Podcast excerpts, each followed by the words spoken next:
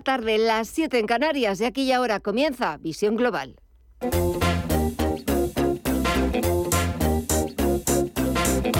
Esto es Visión Global con Gema González.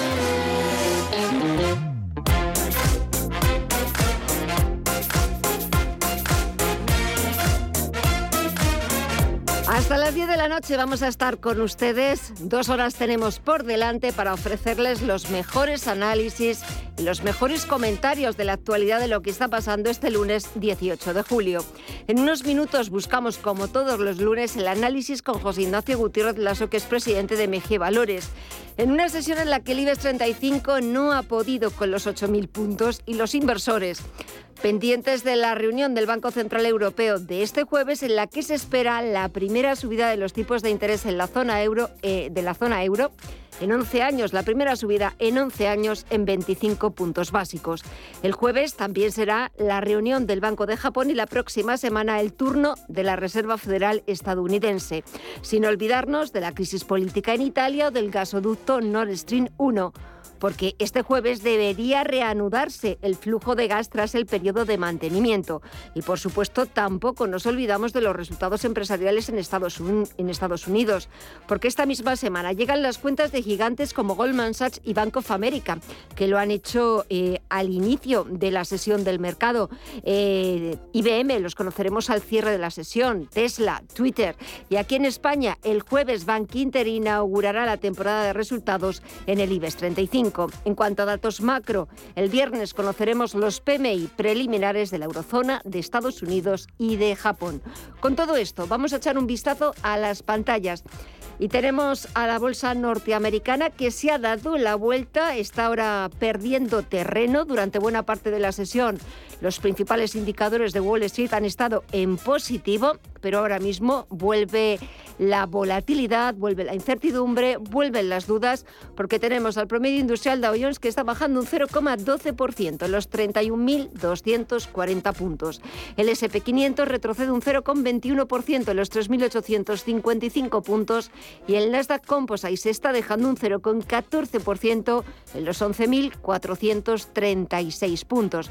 Vamos a ver qué es lo que sucede en el mercado de la renta fija. Ahí tenemos eh, la rentabilidad del Tesoro americano, del bono estadounidense a 10 años, que repunta hasta el 2,97%. Vuelve a acercarse a niveles récords ese 3%, ahora mismo repunta un 1,39% y lo que también está subiendo es el índice VIX de volatilidad, un 4,46% hasta los 25,31 puntos. Vamos a ver también qué es lo que está pasando, cómo continúa la media sesión en las principales bolsas europeas. De momento estamos viendo al Merval de la Bolsa de Argentina que suma un 1,45%. También está subiendo cerca de un punto porcentual el Bovespa, que es el principal indicador de la Bolsa de Sao Paulo en Brasil. El IPSA de Santiago de Chile se deja un 0,33% y nos falta por conocer el IPC de México, que suma un 0,25% y se cambia en los 47.193 puntos. Seguimos tomándole el pulso a los demás activos porque nos falta por conocer qué es lo que está pasando en el mercado de las divisas, en el mercado de las materias primas y en el mercado de las criptos. Estefanía Muniz, muy buenas tardes. Muy buenas tardes, Gema. Pues lo vemos todo en signo positivo. En el mercado de las divisas vemos al euro apreciarse un 0,66% en su cruce con el dólar en los 1,01 dólares y la libra por su parte la vemos también subir un 0,86% en los 1,19 dólares. En el mercado de las materias primas también lo vemos todo en verde vemos al petróleo rebotar un 4,45%, el barril de Bren en los 105,66 dólares, el West Texas de referencia en Estados Unidos lo vemos también avanzar otro 4,3% en los 98,58 dólares, aunque este sin llegar al triple dígito. Y el oro, por su parte, avanza más moderadamente del 0,2% esa subida en los 1.707 dólares la onza. En las criptomonedas vemos también un panorama bastante positivo cuando el Bitcoin Bitcoin está sumando un 4,4% en los 21.866 dólares. Ethereum está rebotando un 10,63% en los 1.469 dólares. Cardano también está aumentando esa subida del 7% en los 0,47 dólares y Solana la vemos en los 40 dólares cuando está repuntando un 5,35%. Pues dejamos la cotización de los principales activos. Vamos a ver qué es lo que pasa hasta las 9 de la noche cuando volvamos a tomarle el pulso a los mercados. Vamos a ver qué es lo que sucede con la bolsa más importante del mundo, con Wall Street, que recordemos a las 8 de esta tarde, hora española, se ha dado la vuelta, ha entrado en terreno negativo y así dejamos a Wall Street con caídas de momento moderadas, caídas leves. Vamos a ver qué es lo que sucede de aquí a las 9 de la noche cuando volvamos a tomarle el pulso, pero ahora actualizamos toda la información. Titulares de las 8.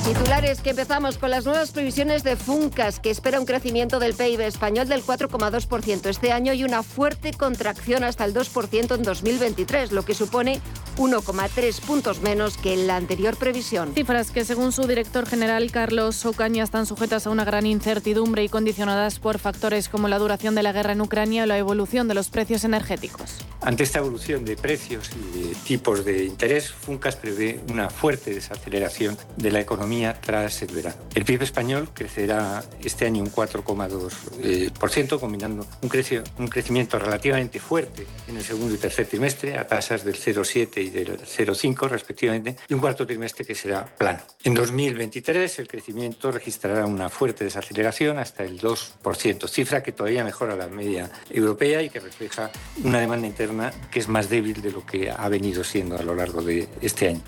En cuanto a la inflación, las previsiones apuntan un repunte este año al 8,8% y al 5% en 2023 las opciones de los gobiernos para reducir la inflación son muy limitadas. Hay relativamente poco que la eh, política económica pueda hacer para reducir la inflación, pero al menos la política económica sí que tiene la misión de no agravar las consecuencias negativas del alza de precios y esto tiene implicaciones importantes. Hace falta una política de renta sensata que no deteriore la competitividad de la economía española y hace falta una política presupuestaria prudente que no magnifique el inevitable aumento del coste de nuestra elevada deuda pública.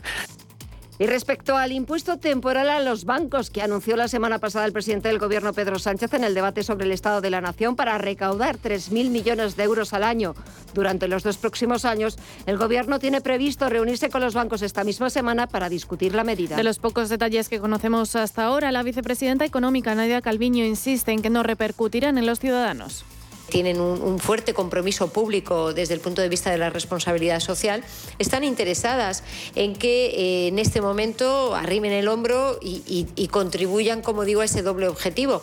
Y por tanto no, no tiene sentido que, haya un planteamiento en el que eh, esta nueva este, este, esta medida se vea repercutida sobre los clientes y los, y los ciudadanos en términos de en, un término que pueda perjudicar los intereses generales.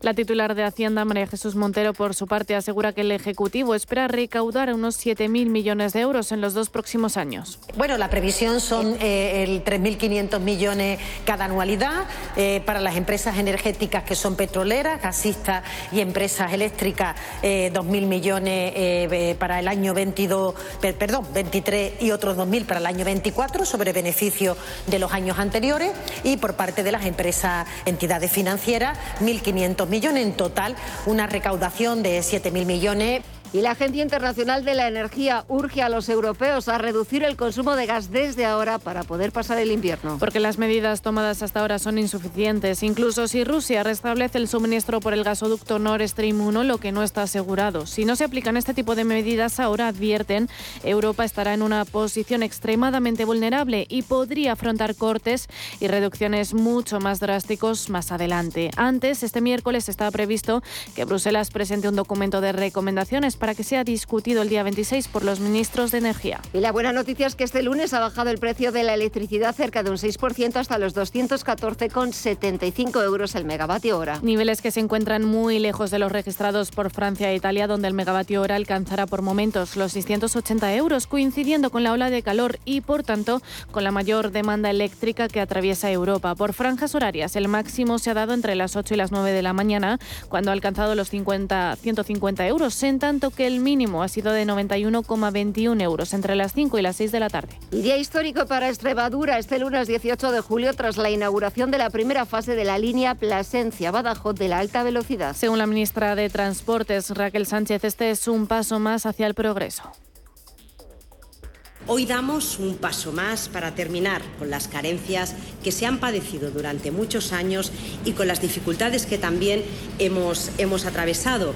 Y digo esto bien claro, es un paso más, eh, porque hoy desde luego que no concluye nada, hoy no finaliza nada, sino que más bien al contrario. Todos debemos felicitarnos de que esa justa aspiración de muchos extremeños y extremeñas durante muchos años empiece hoy a materializarse. Con este nuevo, nuevo tramo, el viaje entre Madrid y Badajoz reducirá en 51 minutos su duración, de la igual manera que lo harán los viajes Monfragüe-Badajoz, 44 minutos, Badajoz-Cáceres, 25 minutos y Cáceres-Mérida, 20 minutos. La nueva línea de alta velocidad cuenta con una longitud de casi 150 kilómetros y representa una inversión de 1.700 millones de euros. Y en clave política, la dimisión de Adriana Lastra como vicesecretaria del Partido Socialista facilita a Pedro Sánchez reordenar el partido. Aunque antes en su cuenta de Twitter la ha calificado de socialista ejemplar, la ha agradecido su compromiso y entregas estos años para terminar diciendo que seguirán trabajando juntos. Isabel Rodríguez es miembro de la Ejecutiva Federal. Bueno, pues ella así lo ha expresado, es una decisión personal, en un momento también especial para, para, la compañera Adriana y yo lo que quiero es trasladarle mi gratitud por el desempeño todo este tiempo como secretaria, como vicesecretaria general del Partido Socialista. Cada vez que una mujer asume responsabilidad nos abre caminos y sin duda Adriana nos ha abierto caminos y nos hemos sentido perfectamente representadas todas las mujeres socialistas en su trabajo, en su defensa, así que mi gratitud como militante y representante también de, del Partido Socialista y miembro de la Ejecutiva Federal. Lastra ha justificado su decisión por su embarazo, que le exige tranquilidad y reposo, y que ha llevado al Partido Popular a su vicesecretaria de Políticas Sociales, Carmen Navarro, a preguntarse si un embarazo justifica una dimisión o es un cese. Si la causa de dimisión de Adriana Lastra ha sido un embarazo de riesgo, el Partido Socialista está demostrando una insensibilidad absoluta con las mujeres y especialmente con las mujeres embarazadas. Si la causa de dimisión ha sido un cese encubierto, el Partido Socialista está engañando a todos los españoles. Adriana Lastra tiene derecho a una baja y a la reincorporación después a sus funciones. Faltaría más. En España no todas las mujeres pueden dimitir de sus responsabilidades y si no vamos a preguntárselo a las autónomas y a las trabajadoras de este país y la ministra de Sanidad, Carolina Darias, aclara que el dato de las 360 muertes atribuibles aquí en España al calor es una estimación. Reitero, estimación de cálculo estadístico, no registro de defunción, que es el que daría la causa concreta de la muerte. Entonces, con esta, con esta digamos, eh, indicación que me parece importante, lo que hay que hacer es seguir las recomendaciones sanitarias, protegerse, evitar eh, estar expuestos a altas temperaturas, especialmente las personas, eh, colectivos más vulnerables, como pueden ser personas mayores, niños, niñas, también personas con patologías, digamos, que tienen una mayor disposición a tener dificultades ante este tiempo. La ola de calor deja más de una treintena de incendios en España que ya han quemado más de 25.000 hectáreas de masa forestal. A estas horas hay registrados 33 incendios, de los que 20 siguen sin controlar, 3 están estabilizados y otros 10 controlados. El presidente del Gobierno, Pedro Sánchez, ha visitado este lunes zonas afectadas en Extremadura. Quisiera eh, trasladar una evidencia y es que el cambio climático mata, mata personas, como hemos visto, mata también nuestro, nuestro ecosistema, nuestra biodiversidad y también destruye los bienes más preciados del conjunto de la sociedad que se ve afectada por estos incendios, sus casas, sus hogares, sus negocios, su ganado.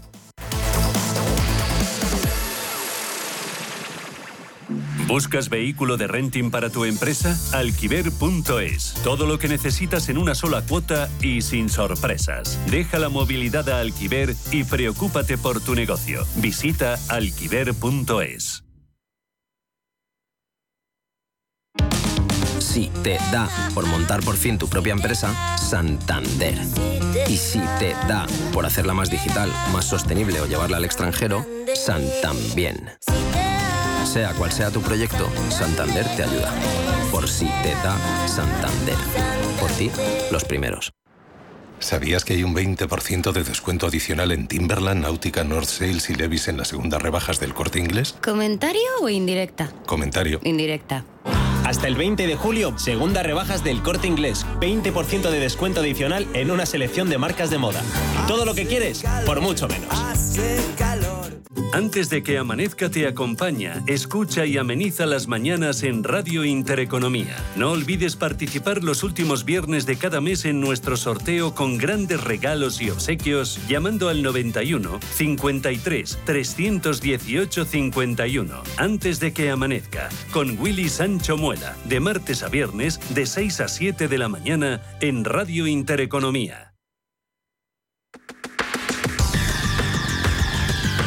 El análisis del día con visión global.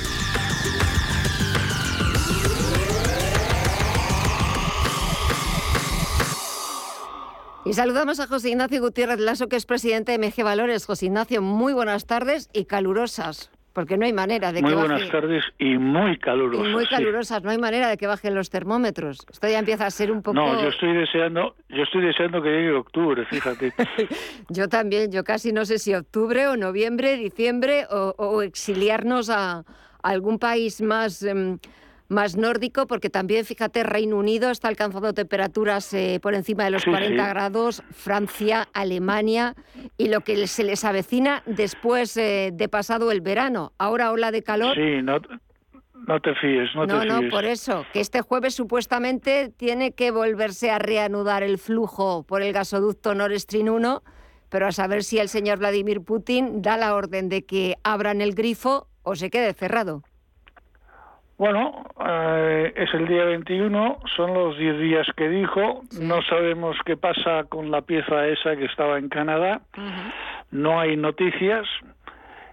Y vamos a ver, o sea, no, no, yo no tengo ni idea de qué es lo, lo que está en la cabeza del señor Putin, ni lo que ni lo que puede pasar. De todas maneras, Alemania se está preparando, se está preparando y está reabriendo las centrales de carbón, cosa que bueno, pues no es agradable, pero pero no tiene más remedio, no tiene más remedio que hacerlo. Bueno, igual que aquí, que las de Pontes de García en, en Lugo o en Coruña, eh, pues están también viendo a ver si las tienen que abrir o no. Vamos, reabrir. Así que en eso estamos en Europa. Sí, sí, la verdad es que no nos podemos quejar porque tenemos casi, casi de todo crisis política en Italia, con Mario Draghi presentando su dimisión, pero que no la acepta el presidente de la República, Sergio Mattarella. Vimos también el repunte en la prima de riesgo del país transalpino, también en la rentabilidad de los bonos. En una semana que tenemos reunión del Banco Central Europeo en la que yo creo que cuando Christine Lagarde anuncie esa primera subida de tipos de interés de 25 puntos básicos, casi, pues bueno, ya ni nos va a sorprender. No, no, ni nos va a sorprender ni nos va a saber a nada.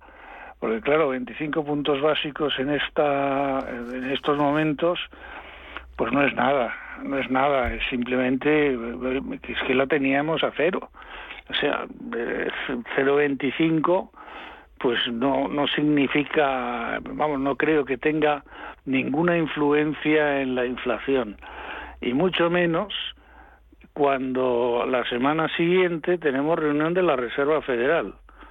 Y en la Reserva Federal yo ya estoy viendo opiniones, pero opiniones además de dentro de la Reserva, que posiblemente eh, suban otra vez 75 puntos básicos. Entonces, claro, si los americanos lo que hacen es en un mes y pico subir 75 y 75, que son 150, nosotros con 25, Ya me dirás. pues ya me contarás qué Sí, sí. hacemos. Pues me da que nada. Pues nada, es decir, devaluar, devaluar más todavía el euro. Mm. Y mientras devaluemos el euro, yo no he visto ningún proceso de devaluación que sea favorable para cortar la inflación. Todo lo contrario. Luego, mm, no sé, tendríamos que subir algo más. Si de verdad los americanos hacen la machada de subir otra vez 75, Pero es que no me extrañaría que no me extrañaría. Pero es que incluso... Al final las razones que aducen las personas que yo he leído, bueno, pues son bastante razonables. Pero es que lo que te iba a decir, José Ignacio, es que incluso, y tras ese dato de inflación en Estados Unidos que conocimos la semana pasada, terrible, porque parece que la inflación sigue sin tocar techo, sin encontrar techo, sí, sí, pero es cierto, acercándose casi a los dos dígitos, algo que, que no se puede soportar económicamente ni en Estados Unidos y mucho menos en Europa, ya también empieza a haber voces que hablan de subida de 100 puntos básicos. Quizás no Yo todavía no he leído lo de los 100 puntos básicos, pero vamos, tampoco me extrañaría. Por eso. Tampoco me extrañaría porque al final sería colocar los, los tipos de interés de la Reserva Federal, sería colocarlos en el 175, o sea, en 1,75. Bueno, no creo que sea ningún drama. Durante décadas, yo diría que durante siglos, los tipos de interés en Estados Unidos han estado más altos que eso. Era muy normal tener los tipos al 3%, 4%. ahora, eh, que de repente estén al, ciento, al 1,75, pues no es ningún drama. No es ningún drama. Hombre, eh, lo que pasa es que es un proceso rápido y claro, adaptarse puede costar. De hecho, también he leído alguna cosa sobre la asociación de, de constructores de viviendas, vamos, de, de inmobiliarios, que claro, están que trinan. ¿Por qué? Pues porque no se comen un colín. Y no se comen un colín porque, claro, las hipotecas están subiendo que da gusto y entonces no venden, no venden ni tienen proyectos. Bueno, bien, lo que pasa que ese es un sector, el de la construcción de viviendas, que no es tan importante para la economía americana como es en España para la economía española, no tiene nada que ver pero bueno, pues, pues, pues sí, efectivamente hace daño en ciertos sectores, pero en el conjunto de la economía, pues 150, o sea, 1,50 o 1,75 no no es ninguna no es ninguna barbaridad. De hecho, no sé si has visto que prácticamente la bolsa americana ha estado toda la tarde en positivo y ahora está ligeramente en negativo. y es que empiezan empiezan los rumores y, eso va a ser el día 26-27. Pero antes nosotros vamos a tener el día 21 con la señora ah, del, del, Banco Central Europeo. Y, claro, eh, si es 0,25 pues a mí me parece que eso es antediluviano. Yo creo que estábamos hablando de 0,25 en el mes de abril. Sí, y anda que no han cambiado cosas. Y han cambiado mucho las cosas. Y, o sea, bueno, pues el 0,25 no, no creo que solucione absolutamente nada muchísimo menos. No, yo, yo tampoco lo creo y, y, no es ni suficiente, eh, llega tarde, de cuantía muy poco o sea, insuficiente y veremos a ver cómo se lo toma el mercado. Está más que descontado, a no ser que nos sorprenda, que cualquiera sabe, porque yo a estas alturas del curso ya, ya me creo cualquier cosa. Sí, no, no, no. Si puede pasar como nos sorprendieron los americanos de repente con, el, con el 0,75, que fue una sorpresa. Fue una sorpresa y cuidado, la bolsa subió. Sí, sí. Y entonces, bueno, pues igual ahora se lo tienen muy callado los del Banco Central Europeo, pero no me lo, no sé, no, me parece, me parece Christine Lagarde y, de Guindos y tal, quiero decir, habría, habría por lo menos algún comentario, alguna filtración a estas alturas, no sé, no, no hay, no, hay nada, parece como que se van a que la obra de teatro se va a desarrollar con el libreto que, estaba previsto desde el mes de abril. Exacto, sin cambiar una sola coma. exacto, que es simplemente 0,25 y se acabó el, se acabó un calendario, vamos, un calendario para, para no tomar más papel de los eh, gobiernos. Así de sencillo. Pues, cosa que a nosotros nos va a venir muy mal, cosa que a nosotros nos va a venir muy mal. No, no, sí, ya Nos lo va a venir viendo. muy mal porque Cuando de España está ahora en las subastas de letras del Tesoro, le está costando y encima te está pagando para conseguir colocar esas letras. Hombre, claro. Claro. Hombre, claro. Está pagando y cada vez pagará más. Sí. Vamos, cada vez pagaremos más. Sí. En estos momentos, o sea, y, y vete a saber lo que a, a dónde llegaremos. Pero hay una hay una prima de riesgo que la están conteniendo, pero esa prima de riesgo terminará apareciendo en algún momento. Es así de sencillo. Bueno, pues Y vamos además- a- vamos a ver cómo se va desarrollando la semana, a ver lo que si hay sorpresas o cumplen el guion previsto Christine Lagarde y los suyos, los chicos del Banco Central Europeo. Y si te parece bien y te viene bien, el próximo lunes, aunque sea fiesta, también tendremos visión global en un formato más reducido de 8 a 9 de la tarde, pero si te parece bien, podemos contar bien. contigo y te llamamos a ver qué ha pasado en esta semana y sobre todo con la vista puesta en el miércoles en la Reserva Federal, que eso va a ser lo más, lo más Sí, interesante. el día, el día de Santiago me suelo tomar pulpo a feira, pero vamos, por los demás, Bueno, trabajo.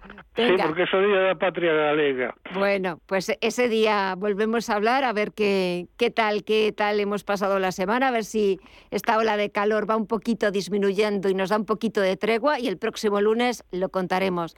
Gracias como siempre. José Ignacio. Disfruta de la semana y hasta el lunes. Un fuerte abrazo. Igualmente, Adiós. Adiós.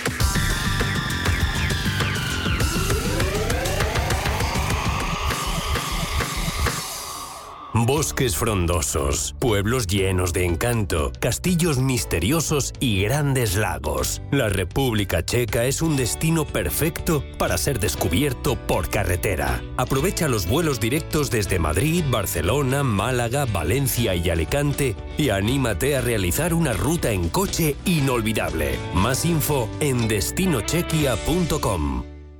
Si caminas solo, irás más rápido. Si caminas acompañado, llegarás más lejos. Luna Sevilla es su asesor patrimonial de referencia. Prestando nuestros servicios como agentes de Caser Asesores Financieros, somos una empresa con amplia experiencia profesional y una clara apuesta por la formación de calidad, la información transparente y objetiva y por el asesoramiento financiero personalizado y continuado. Si desea más información, visite lunasevilla.es o llámenos al 91 762 3442. ¡Ven! ¡Métete debajo de mi paraguas!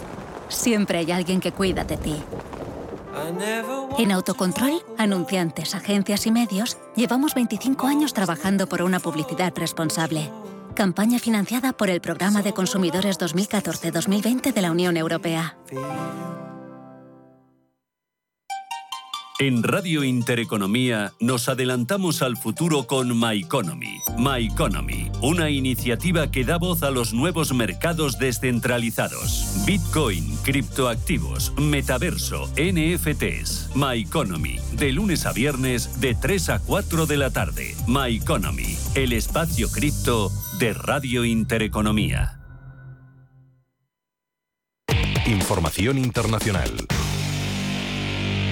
CaixaBank patrocina este espacio.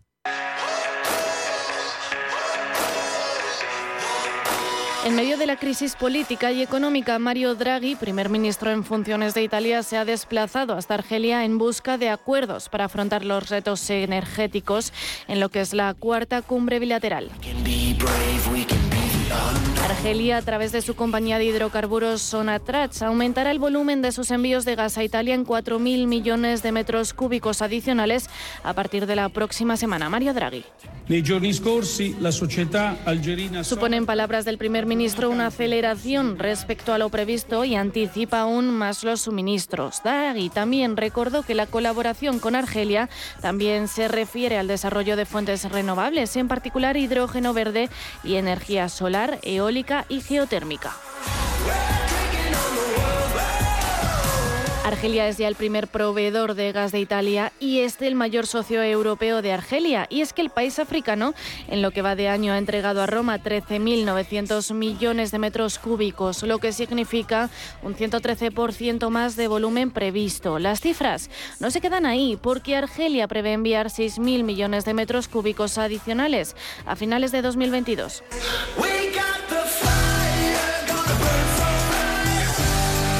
El primer ministro Mario Draghi ha destacado que la transición energética es fundamental para el futuro de nuestros países y de toda la Unión Europea.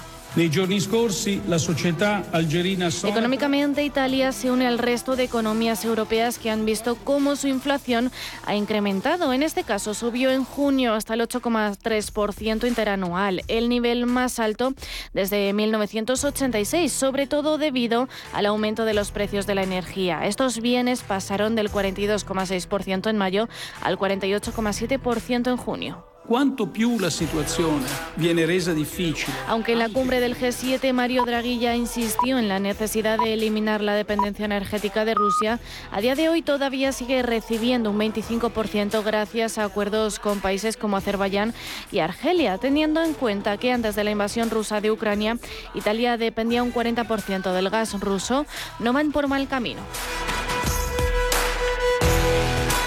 Italia importa el 90% del gas que consume y lo que está claro es que Roma quiere gas de África porque ya en abril firmaron un acuerdo para aumentar en un 50% los envíos de gas y las últimas actualizaciones apuntan a que de los 234,31 millones de metros cúbicos de gas importado en Italia diario, Argelia proporciona 66 millones y Rusia 31 millones.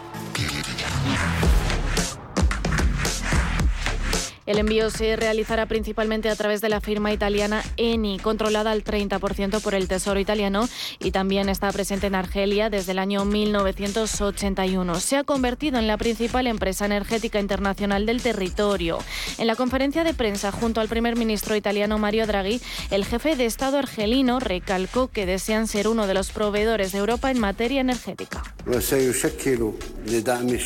Y no va por mal camino porque Argelia suministra gas a varios países del sur de Europa, entre ellos España. A raíz de las crisis entre ambos países, España y Argelia, el país africano ocupa el segundo puesto después de Estados Unidos, que lo envía en buques metaneros. Además, se espera una actualización de los precios de cara al periodo 2022-2024. Con el aumento de la demanda de energía y con los acuerdos que está fraguando en Europa, Argelia espera que los ingresos energéticos aumenten hasta los 50.000 millones de dólares a finales de 2022, frente a los 35.400 millones de 2021. En este año, el valor del comercio Italia-Argelia fue igual a 7,34 mil millones de euros, de los cuales el 76,6% corresponden a las importaciones. Argelia, así, se convierte en el primer suministrador de Italia.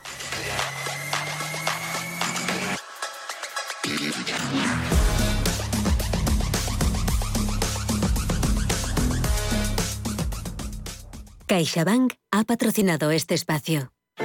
CaixaBank ha sido elegido por Euromoney Mejor Banco en España y BPI del Grupo CaixaBank Mejor Banco en Portugal. Un reconocimiento a una manera diferente de hacer banca cercana y comprometida con las personas y la sociedad. Gracias a nuestros clientes y empleados por hacerlo posible. CaixaBank.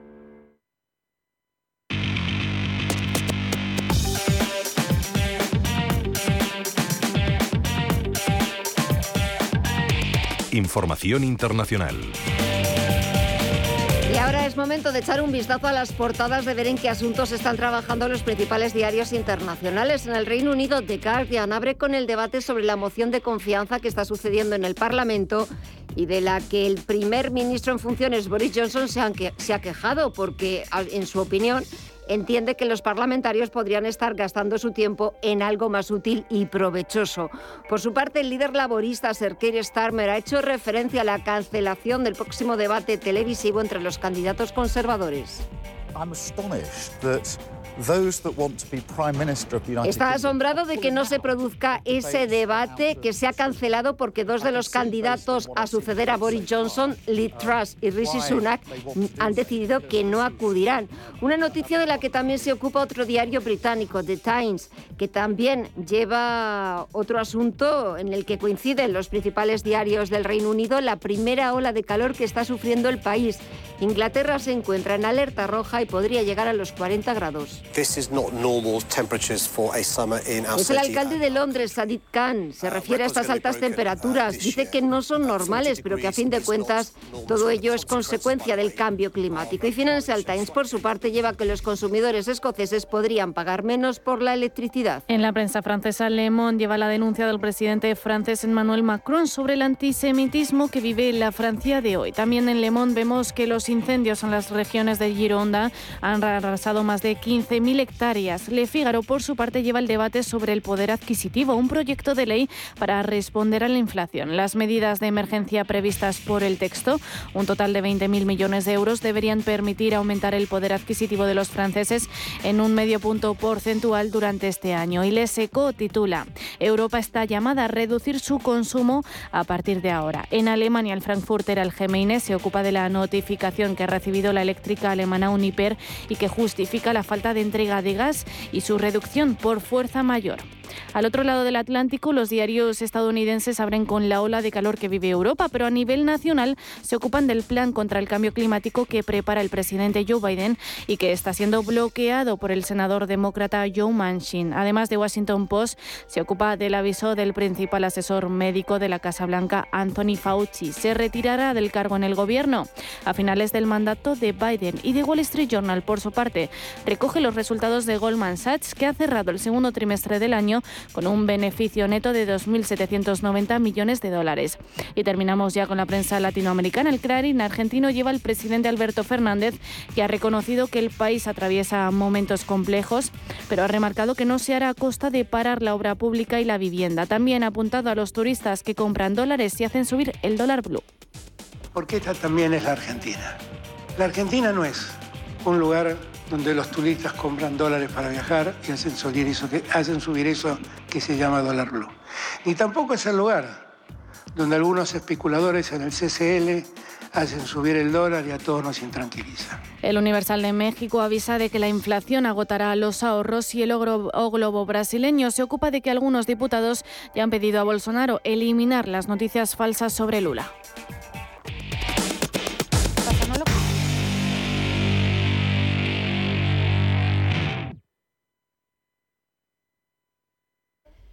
Pasan 36 minutos de las 8 de la tarde, una hora menos en la comunidad canaria. Vamos a hablar en los próximos minutos de apostar por compañías que demuestran un compromiso con el medio ambiente y con la sociedad.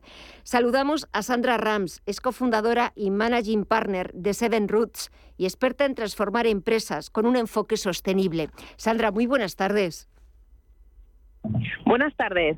Bueno, eh, háblanos un poquito de, qué es Seven Roots y de en qué consiste vuestra, vuestra apuesta por transformar empresas con un enfoque sostenible, con un impacto positivo y sobre todo que sean eh, sostenibles, eh, que tengan un compromiso con el medio ambiente, también con la sociedad. Cuéntanos. Sí, os explico. Nosotros somos un vehículo de reciente creación, hace apenas un año que, hemos, bueno, hemos sido fundados, con el, ánimo de crear un vehículo para la inversión en impacto positivo. Es una tendencia a nivel mundial, prácticamente desde hace muchos años, pero aquí lo que es en España y en Europa está creciendo prácticamente a doble dígito, ¿no? ¿Por qué? Básicamente porque eh, la inversión se está desplazando hacia nuevos tipos de economía, ¿no? nuevos tipos de proyectos, de compañías, que no solamente se caracterizan por ser rentables. ¿no? A veces nosotros nos preguntamos, ¿qué es el éxito en una compañía? ¿no? ¿Es, es solo ser rentable, vender muchas unidades, ¿no? levantar mucho capital? Em, la conciencia de la sociedad está avanzando hacia quizá ver un poco la dimensión más Em, del planeta, ¿no? De cuál es el impacto que dejamos en todos nuestros actos. Entonces, en ese sentido, la inversión está yendo ¿no? hacia, hacia ese camino. Y nosotros con nuestro vehículo lo que estamos es haciendo es, acompañando esta, esta inversión. ¿Cómo, lo hacemos? Eh, me preguntabas, ¿no? ¿Cómo hacemos que esas compañías sean, sean sostenibles? ¿no? Porque hay, hay mucho capital en el mercado, pero lo que más cuesta a veces es encontrar proyectos que sean realmente sostenibles, ¿no? Eh, el consumidor es muy exigente y cada vez se mira más pues esta prenda no de dónde dónde ha sido producida no eh, este producto este el packaging no el, empaque es un solo uso no entonces nosotros lo que hacemos es incorporar la sostenibilidad en el diseño del producto y en el diseño del modelo de negocio no ¿Por qué? Porque es esencial hacerlo desde, desde el primer día, ¿no? Es decir, no, no al final cuando ya tienes el modelo de negocio y el producto diseñado, ¿no? Porque siempre va a ser una penalización. Lo que hacemos es incorporarlo desde el diseño, desde, desde el primer día, from scratch, que decimos, ¿no? Y, y allí es cuando hemos visto las grandes oportunidades que hay en el mercado, ¿no? Sobre todo si pensamos, por ejemplo, en términos de economía circular. Porque lo que es verdad que cuando hablamos del de, éxito, de la rentabilidad de, una empresa, eh, claro, la pregunta que surge es si es compatible, si pueden ser compatibles rentabilidad y un impacto positivo.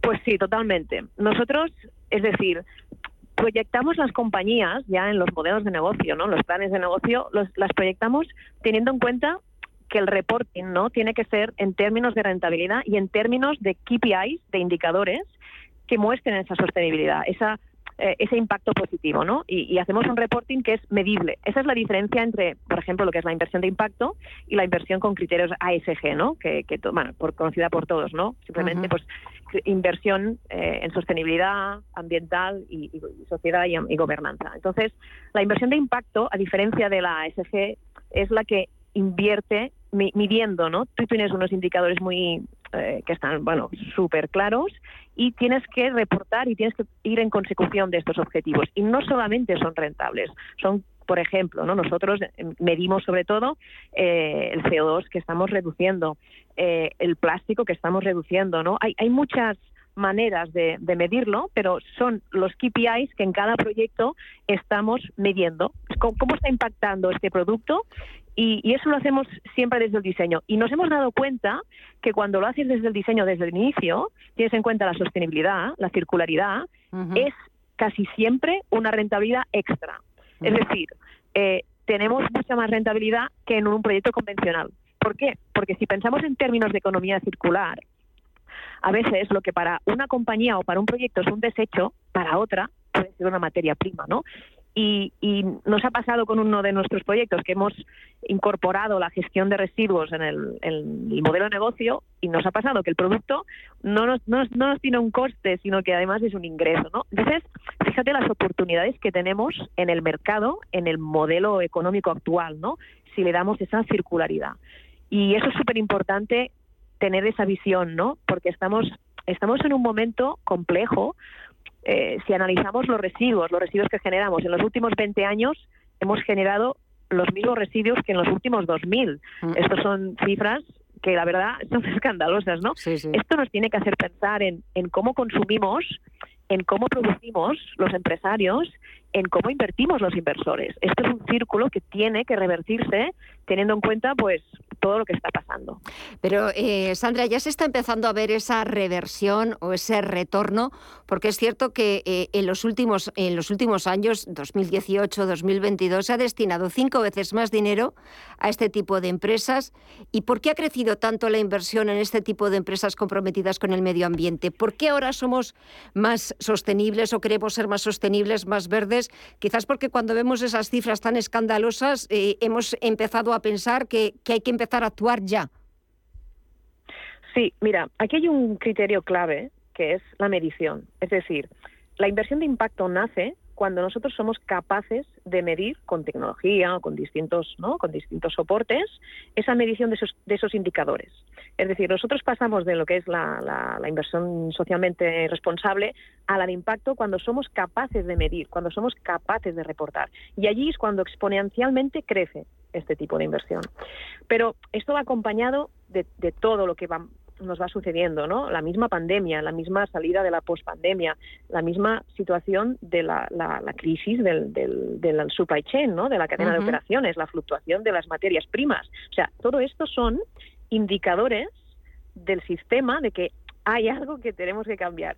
Es verdad, estas compañías, hay compañías circulares que tienen históricos de, de años, o sea, ya, o sea, y hay sectores como el textil, por ejemplo, que ya había muchas compañías que reciclaban tejidos y hacían pues no nuevos tejidos de, de, restos de otros tejidos. No es nada que estemos inventando de nuevo, pero sí que es verdad que vamos viendo pequeños indicadores en, en, nuestro día a día. Ahora, por ejemplo, pues con estas temperaturas, ¿no? Con los incendios, ¿no? Eh, es que todo es como una pieza de un puzzle, ¿no? Entonces todo va cuadrando al final. Entonces, ¿qué es lo que nosotros necesitamos? Hacer ese cambio de mindset, de, perspectiva, pero aplicarlo en nuestro día a día, ¿no? A veces es complejo. Nosotros nos gustan los proyectos que son 100% reales, que son compañías que te ponen delante productos que quizá no puedes cambiar el mundo todos los días, pero sí puedes consumir un tipo de productos que solo con consumir una unidad estás ahorrando al sistema, al planeta, mucho residuo, plástico, CO2, y simplemente porque nosotros hemos pensado en el diseño de que con una unidad ya estás cambiando algo. Este es el enfoque de nuestro fondo, es decir, promocionar, acelerar compañías que tienen productos que acercan al consumidor la posibilidad de incorporar eso en su, en su tipo de consumo y que son cambios reales, son pequeños pasos. No podemos hacer un triple salto mortal. No, eso es imposible. Pues pequeños pasos de incorporar en nuestro día a día. Pues eh, me quedo con ello y eh, daros las gracias a ti y a todo el equipo por volver a, recuperar ese espíritu y ese compromiso con la sostenibilidad, con el medio ambiente y también, por supuesto, con, con la sociedad, porque aquí todos participamos, todos, eh, todos jugamos. Sandra Rams es cofundadora y managing partner de Seven Roots y experta en transformar empresas con un enfoque sostenible. Me ha encantado charlar contigo, Sandra. Muchísimas gracias, y hasta pronto. Buenas tardes. Hasta pronto. Buenas tardes. Y de un fondo para invertir en empresas sostenibles, preocupadas, comprometidas con el medio ambiente, con la sociedad, que tengan un impacto positivo, a preguntarnos a día de hoy si estamos en riesgo de un estancamiento, de una recesión y lo más importante, ¿qué podría significar eso para las empresas y los autónomos? Saludamos a Fernando Vázquez, es socio consultor y coaria en Expense Reduction Analyst, una consultora especializada en la optimización de costes y la gestión de proveedores. Fernando, muy buenas tardes. Hola, muy buenas tardes, ¿cómo estáis? Bien, me imagino que esa es la pregunta que se hacen eh, muchos expertos, muchos catedráticos, muchos profesionales eh, de la economía, si estamos en riesgo de estancamiento o en recesión. Pues sí, lamentablemente el riesgo está ahí, eh, lo estamos viendo todos los días, lo, sufrimos todos los días. La verdad es que los, indicadores y todas las señales nos hacen pensar que, efectivamente tenemos un riesgo cierto de, de entrar en una crisis, una crisis que nos va a afectar de una manera eh, muy importante y quizá de una manera muchísimo más amplia que la que nos afectó pues la crisis financiera de los años 2007 y 2008.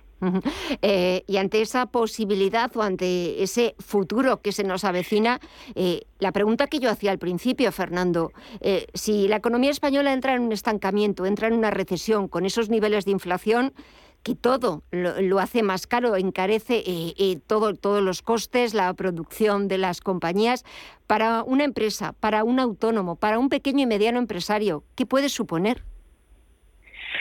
Pues, eh, pues eh, supondrá un problema muy muy importante. Eh, lo cierto es que puede incluso llegar a, suponer que determinadas empresas tengan que paralizar su actividad por no poder llevar a cabo la misma, ya sea por falta de materias primas o, por no poder hacer frente a los costes tan altos que, puedan estar soportando, tanto pues de costes energéticos, como he dicho, costes de materias primas o costes de, embalaje o de cualquier otro servicio que ellos necesiten para poder, para poder operar. Eh, eso es un riesgo cierto, es algo que está ahí, que lamentablemente estamos viviendo en nuestro día a día que ya de alguna manera, pues en los meses anteriores, tanto de marzo como de eh, abril, pues hemos visto determinadas paradas en cadenas de producción, pues eh, y bueno, que de hecho vimos el año el año pasado también, fue muy muy muy bueno, fue estuvo muy muy hablado en, todos los medios eh, en la parada en el sector automoción por culpa de los semiconductores. No sé si lo recuerdas, pero efectivamente el año pasado se habló muchísimo de eso. Pues podríamos llegar a una situación muy similar y ahora pues pues pues, eh, con otro tipo de, productos. Ya no estamos hablando solamente de los semiconductores, sino pues eh, temas como por ejemplo pues eh, el embalaje o temas como por ejemplo determinadas materias primas a las que las empresas no podrían tener acceso, ya sea por un tema de costes o sea simplemente por un tema de disponibilidad. Es decir, no hay suministro de esos productos para que estas empresas puedan seguir produciendo. Por tanto,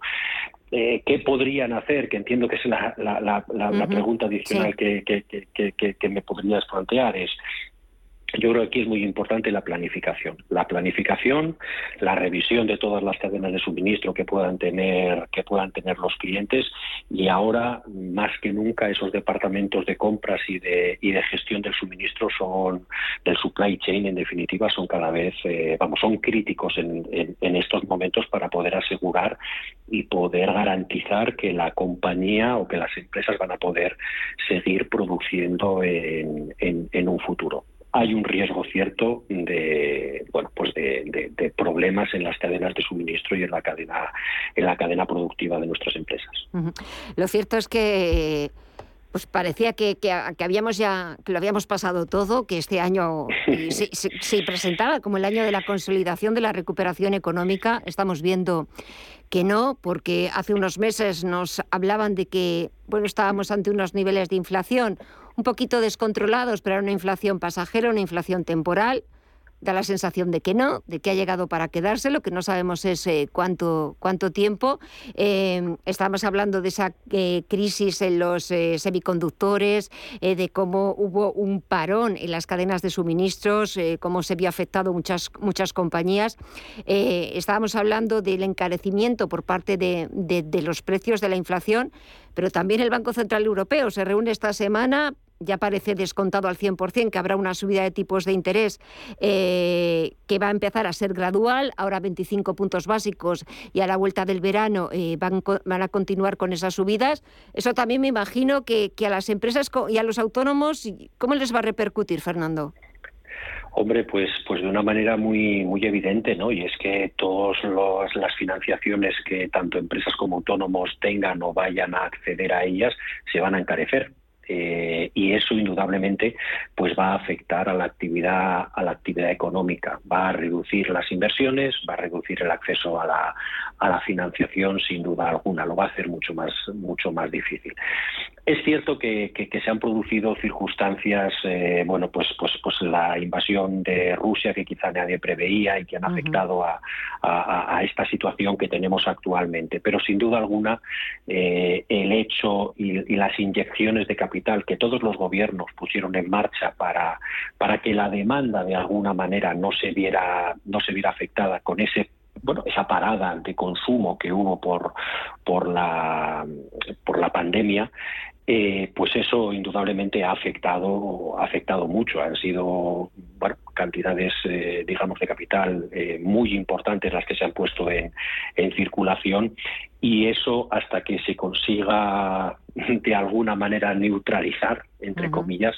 eso nos va a afectar todavía durante, durante mucho tiempo. Yo, a mí, lamentablemente, si, si me permites, eh, me sorprendía que en el año 2021 todo el mundo, el consenso aparentemente era, no, no, no va a haber inflación, o la inflación va a estar controlada, va a estar en unos límites eh, controlados. Bueno, yo creo que era muy evidente que esta situación de, de inflación no iba a estar controlada justamente por esas inyecciones de capital tan importantes que se hicieron y que siempre ocurre lo mismo, es decir, cuando al final se le da a la máquina de hacer de hacer dinero, obviamente el valor de ese dinero disminuye y por tanto la inflación eh, pues pues pues crece, es, eh, indudablemente es así.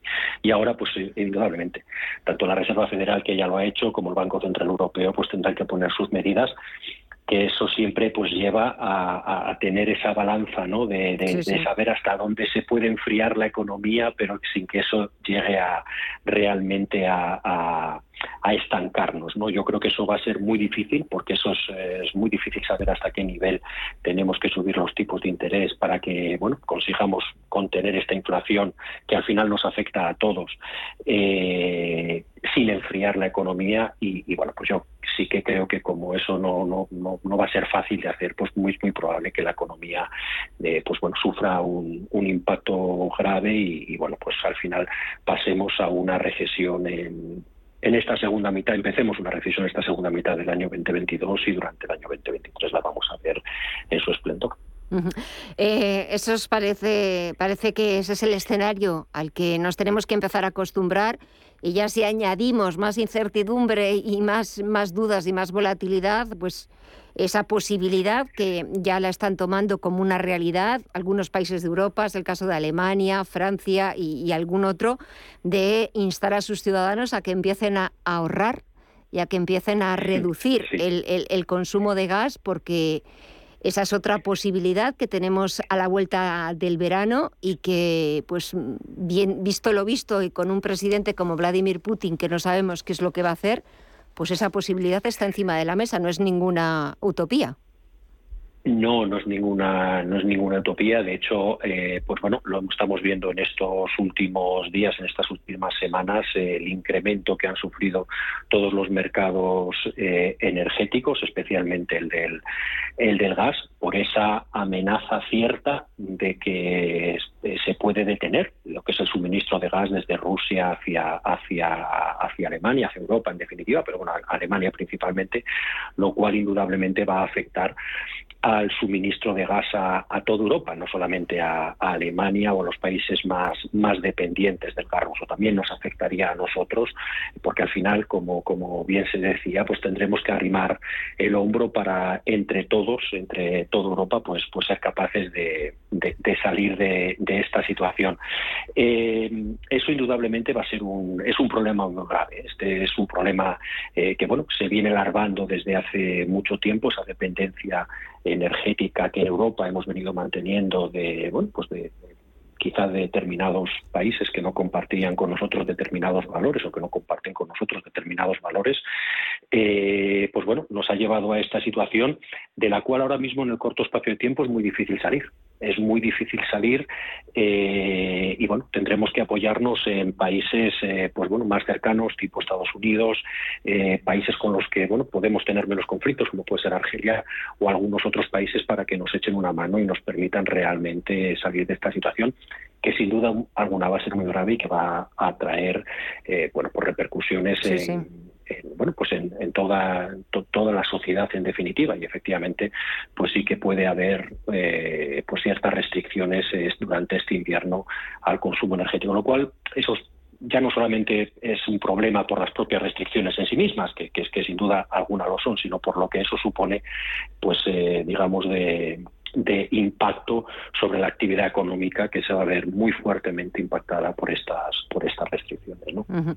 Eh, y eso si no metemos más la pata desde el punto de vista diplomático, eh, y perdóname por la postilla, eh, sobre todo me refiero a Argelia, porque es cierto que, bueno, en este sentido España, igual que Portugal, somos esa excepción ibérica, esa isla energética.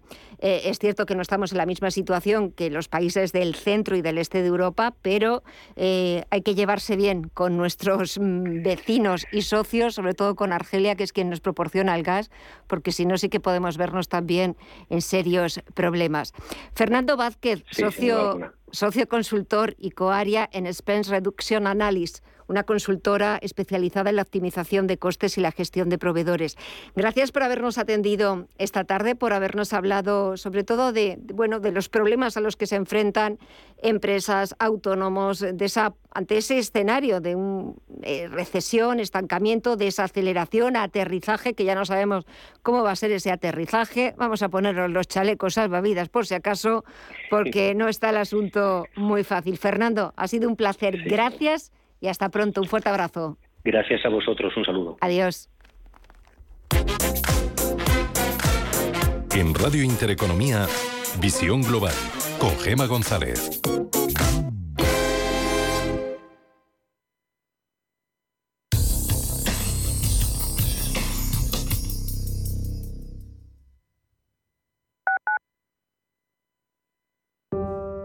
Te quiero de colores. Te quiero libre. Te quiero vibrante, acogedora, fuerte y valerosa. Te quiero como eres. Madrid, te quiero diversa. Madrid, te quiero diversa. Comunidad de Madrid. Los mercados financieros. Las bolsas más importantes. Información clara y precisa. Esto es Radio Intereconomía. ¿Necesita comprar, vender o alquilar una vivienda o local? Pues elija confianza y transparencia. En Antilla Grupo Inmobiliario llevamos 25 años asesorando a nuestros clientes que son nuestro mejor aval. Conozca todos nuestros centros en antilla.es o llámenos al 91 826 1816. Ah, también puede ganar una buena comisión trayendo a un amigo o familiar. Antilla Grupo Inmobiliario, su mejor aliado.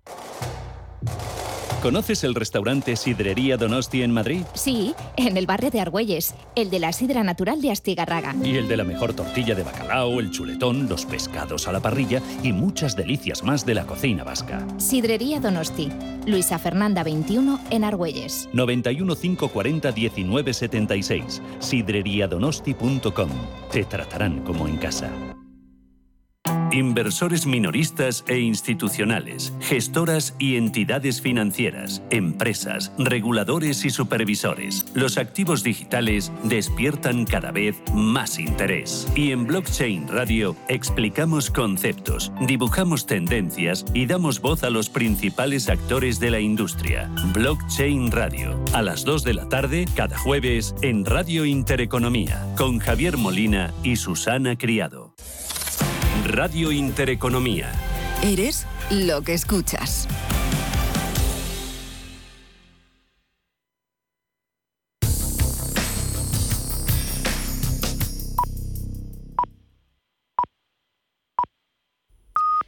Son las nueve de la noche.